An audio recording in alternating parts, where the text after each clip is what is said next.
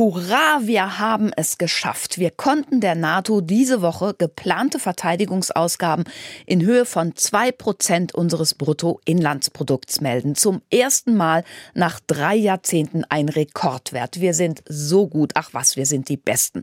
Wir rüsten auf. Wir bauen Waffen. Wir liefern Waffen. Wir stecken 100 Milliarden Euro in die Bundeswehr. Zu wenig, pokert der CDU-Mann Roderich Kiesewetter. 200 Milliarden müssen es sein. Ach komm, 300 Milliarden. Milliarden. Unser Kanzler, ein Mann der SPD, ruft nach Waffen, mehr Waffen, viel mehr Waffen für die Ukraine, für uns selbst. Hätte ich doch Aktien gekauft von Rheinmetall, Heckler und Koch, Kraus, Maffei, ThyssenKrupp, egal, einfach von irgendeiner Waffenfirma. Die Börsenkurven zeigen nach oben, oben, oben. Waffenhändler sind super im Geschäft, Waffenfabriken der neueste Schrei. In Unterlüss zum Beispiel freuen sich etwa 4000 Einwohnerinnen und Einwohner über eine neue Munitionsfabrik, romantisch gelegen inmitten hoher Kiefern.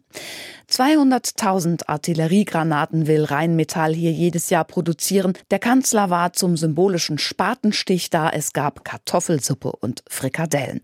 Und es gab Männer, wichtige Männer, beeindruckte Männer. Der Kanzler war beeindruckt, so viele neue Waffen. Der Rheinmetall-Chef war beeindruckt, so viele neue Aufträge von der Bundesregierung. Der Bürgermeister war beeindruckt, so viel trägt Unterlüss zur deutschen Verteidigungspolitik bei. Es ist, als habe heimlich jemand einen Wettbewerb ausgerufen. Wer kann am lautesten, am meisten Waffen fordern? Ich, ich, ruft Anton Hofreiter von den Grünen. Nein, ich, schreit Marie-Agnes Strack-Zimmermann von der FDP. Ich dachte schon, die beiden seien gar nicht mehr einzuholen. Aber da kommt aus Europa noch Katharina Barley, SPD, angesprintet und sagt Panzer, Haubitzen, Raketen, Pipifax, Atomwaffen. Warum nicht Atomwaffen für Europa?